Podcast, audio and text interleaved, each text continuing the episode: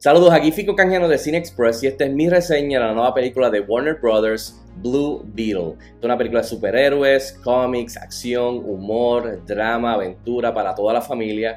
Tiene una duración de 127 minutos. Está basada en el personaje de Blue Beetle que debutó en los cómics en el 1939.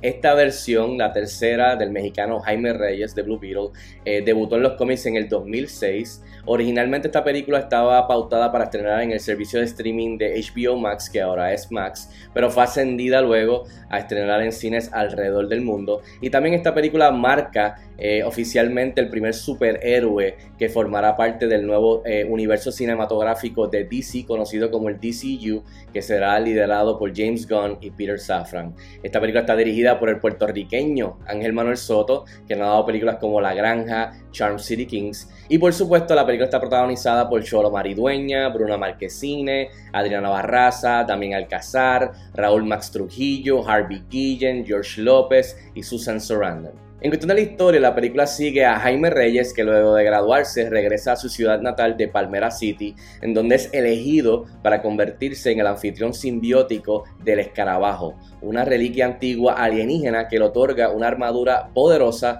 que lo convierte en el superhéroe Blue Beetle. Bueno rápido el grano, ¿qué tal está Blue Beetle? Con una sonrisa puedo reportar que Blue Beetle está bien chévere, definitivamente me gustó y me la disfruté de principio a fin. Creo que resultó en una fantástica introducción a Jaime Reyes como persona y como superhéroe eh, y como una carta de amor a la cultura latina que se enfoca mayormente en la familia como su base, como su fundación. Creo que es una película muy divertida, que es una tremenda opción para toda la familia y creo que Blue al final del día terminó siendo una victoria no tan solo para los fans eh, que llevan siguiendo este personaje desde los cómics, pero también para el futuro de, este universo nuevo del DCU moviéndonos hacia adelante. Bueno, entre las cosas positivas y que definitivamente funcionaron para mí de Blue Beetle y me gustaron, quiero comenzar por el aspecto de la familia. Sí, esto es una historia de origen de cómics y superhéroes, pero que mayormente se enfoca en la familia y como esta familia es una gran razón y esencial para propulsar a Jaime Reyes en convertirse en Blue Beetle. Y creo que aquí es donde Blue Beetle, la película, forja su propio camino, interesante, único y refrescante de lo que ya hemos visto anteriormente en, este género de los superhéroes y los cómics. Eh, Ángel Manuel Soto y su escritor eh, Gareth Dunet Alcocer aprovechan entonces esto para de manera certera regalarnos y presentarnos la dinámica de la familia latinoamericana en general, o sea, la experiencia latina. Eh, mucho diálogo en español que incluye la película.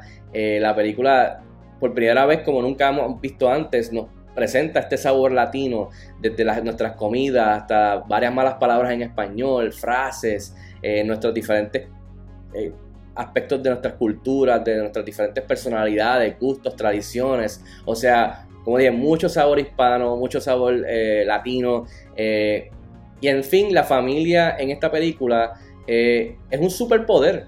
o sea, sí, está la armadura del escarabajo y todo, y Blue Beetle, pero la familia es, fuente de este poder para Jaime Reyes eh, y en sí la familia es una arma de empoderamiento, digamos. De la mano con esto, Ángel Manuel Soto entonces aprovecha todo lo que está sucediendo en la superficie de la película para entonces por debajo eh, aprovechar y explorar temas más serios e interesantes como la opresión del colonialismo, la experiencia inmigrante, las diferentes formas del imperialismo, eh, la obsesión con el poder, las explotaciones del capitalismo. Así que, y todo esto está rociado de principio a fin de manera audiovisual en la película. Así que sí, Soto le, le zumba su agüita a los grandes. Ahora, en cuestión de las actuaciones, Sholo Maridueña, el protagonista de la película, aquí se convierte en estrella de cine, logra el brinco efectivamente de Cobra Kai a la pantalla grande como el lead actor. Aquí eh, su interpretación es bien adorable, bien contagiosa, bien calurosa y mucho carisma, así que creo que hizo muy buen trabajo. Eh, George López, que hace del tío Rudy en la película, eh, es el comic relief, se roba cada escena en la que aparece y también tiene unos momentos bien chéveres, emocionales, sentimentales. Con Jaime Reyes, con Cholo Maridueña. la actriz Belisa Escobedo impresiona y demuestra su talento también como la hermana menor de Jaime Milagro. Eh, tiene unos momentos también en donde eh, demuestra su talento para, para la actuación, especialmente en los momentos de peligro, como también otros momentos de, eh, emoción, o sea, emotivos. Y por último, la actriz Bruna Marquesina también impresiona eh, con su interpretación de Jenny Court, especialmente porque tiene excelente química en la pantalla grande con Cholo Maridueña, eh, entre Jenny Court y Jaime Reyes, y también sus interacciones con el personaje de Susan Sarandon. Ahora, dentro del marco técnico, para mí sobresalieron la acción, los efectos visuales y la banda sonora. Eh, en cuestión de la acción, me gustó mucho lo que hicieron con el traje, con las peleas, las armas, todo lo que el, Scarab eh, se inventaba o que, o que Jaime Reyes le pedía que, que hiciera en cuestión de armas o de escudo, del traje. Eh, todo eso está bien chévere. Eh, las peleas mano a mano, combate, me gustaron mucho. mucho hay, incluso incluye varias movidas de Injustice del videojuego, que está bien cool para los fans de eso. Los efectos visuales, una mezcla entre lo práctico y lo CGI, más inclinándose a lo práctico. Se nota en pantalla. Creo que para mí lucieron muy bien. En Blue Beetle y creo que incluso mucho mejor que otras recientes películas con mucho más presupuesto como The Flash o Shazam 2 o Black Adam o hasta la misma Quantum Mania. Así que para mí, por lo que yo vi en pantalla, superó. Y es más por inclinarse a lo práctico. Por ejemplo, en especial el traje, el lujo de detalle, al ser práctico, pues se nota y se ve muy bien en pantalla cuando entonces después lo mezclas con lo digital.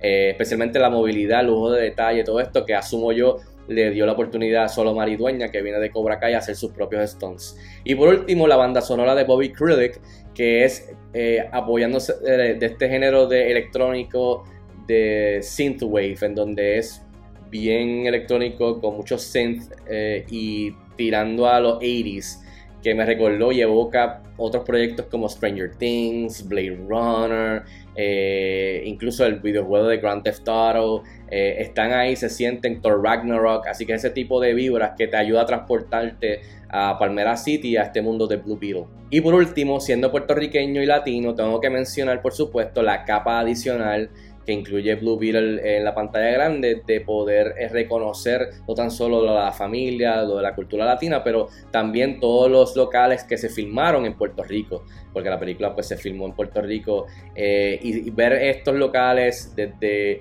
eh, Santurce al Choliseo, desde la Milla de Oro al Morro, el Centro de Convenciones, todos estos locales, pues se convierte en un juego de identificar, pero la verdad es que pues uno se siente orgulloso de que una película de superhéroes y cómics filmada en Puerto Rico con, eh, a, esta, a, esta, escala pues, eh, pues no, es innegable pues sentir orgullo de ver a Puerto Rico y, la cultura latina pues plasmada en la pantalla grande. Ahora, del lado negativo de cosas que quizás no funcionaron para mí o pudieron haber sido mejor, tengo que mencionar que el, departamento de los villanos para mí es el más flojo de, la película. Eh, los villanos me parecieron bastante genéricos y para nada especial. Eh, y por más que Ángel Manuel Soto y su escritor intentaron darle más espacio a las motivaciones y justificaciones de los villanos, en especial el, personaje de Carapax que recibe, es el más que recibe un poco de espacio para más detalles sobre su trasfondo, eh, eh, para poder entender mejor su perspectiva.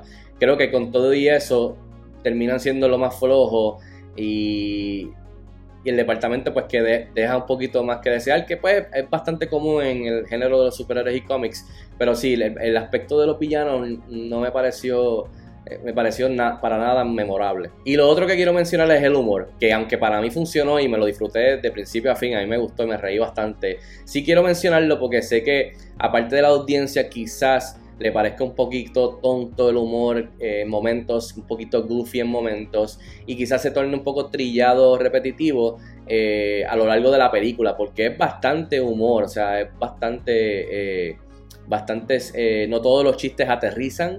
So, puedo ver como parte de la audiencia quizás que, que está buscando una experiencia de superhéroes y cómics un poco más seria, pues aquí se va a topar con, con una película bastante cómica en donde pues quizás puede irritarlos después de un rato, que sea bastante humor, o quizás el humor para, estas personas es demasiado tonto, silly, goofy. Y eso pues yo lo puedo entender. Pero a mí me funcionó, yo me reí, creo que me lo disfruté y va, creo que da la mano, especialmente con el aspecto de la familia. En fin, yo le doy 3 estrellas de 5 estrellas a Blue Beetle que estrena mañana jueves 17 de agosto aquí en Cines en Puerto Rico. Si tienen la oportunidad de verla, déjenme saber si están de acuerdo conmigo o no, escríbanme en los comentarios. Como de costumbre, hasta la próxima, nos vemos en el cine.